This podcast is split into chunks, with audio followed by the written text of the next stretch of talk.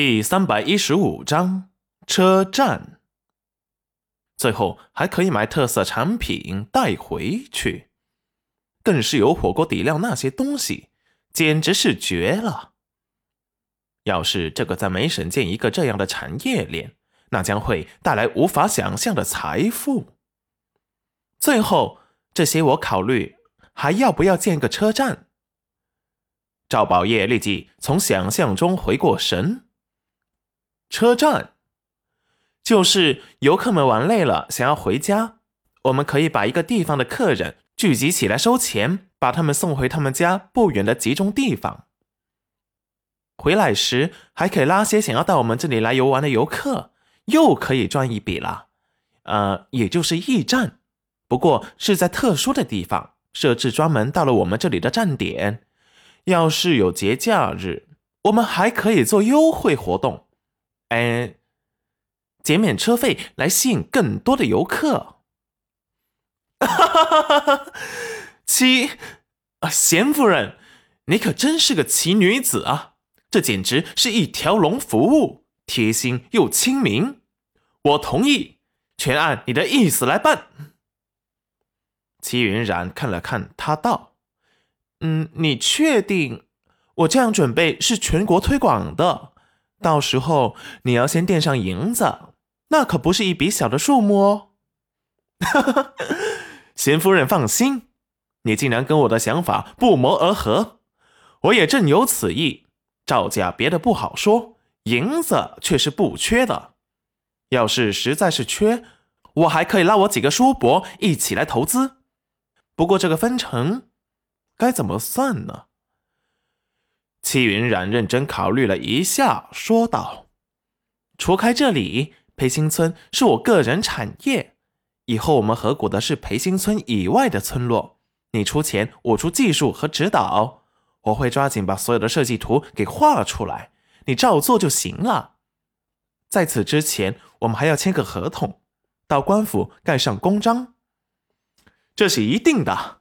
不过，还请贤夫人细说如何分成。”戚云然皎洁一笑：“我也不好占你便宜，不如我们四六分成，我四你六。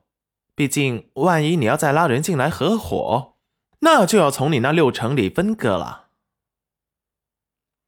赵宝业也不傻，合计一番：“一九分成，你一我九。”什么？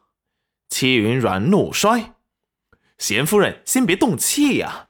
哎，听我说来，贤夫人只是出点子和想法，我却要承担各种风险，还有去找人来做这些事，还要开工钱。要是全国建设，银子只多不少，赵家可能还会拉人合伙。裴元君看着横宰赵宝业的戚云染，唇角都压不住翘起。娘子，别动气。然后目光似笑非笑的看向赵宝业，一口价三七分。裴元君，你这是趁火打劫啊！爱合作不合作？听说楼曲国还有一个民间公认的首富。呃，我同意，我我同意三七分。只是不知道贤夫人意见如何？裴元君眼底闪过暗沉，他准备给娘子合股，被赵宝业捷足先登了。本来是想娘子生下宝宝才商量的，没想到赵宝业动作这么快。本来皇上叫他回去办差，现在立即又回来了，那他办的差就不难猜，肯定是为皇上回京一路办了交接和准备。齐云染眉心一跳，他想象中的可是二八分呢，没想到被裴元君谈成了三七分。不过也不错了，比想象的要顺利得多。嗯，我听相公的。裴元君轻笑，就算失忆，还是改不了甩锅的毛病啊。那就这么说定了，我们先签了合同吧。说完，催促裴元君快写合同。裴元君动作优雅又缓慢的提笔，看得赵宝业都想上去把他推开，自己去写了。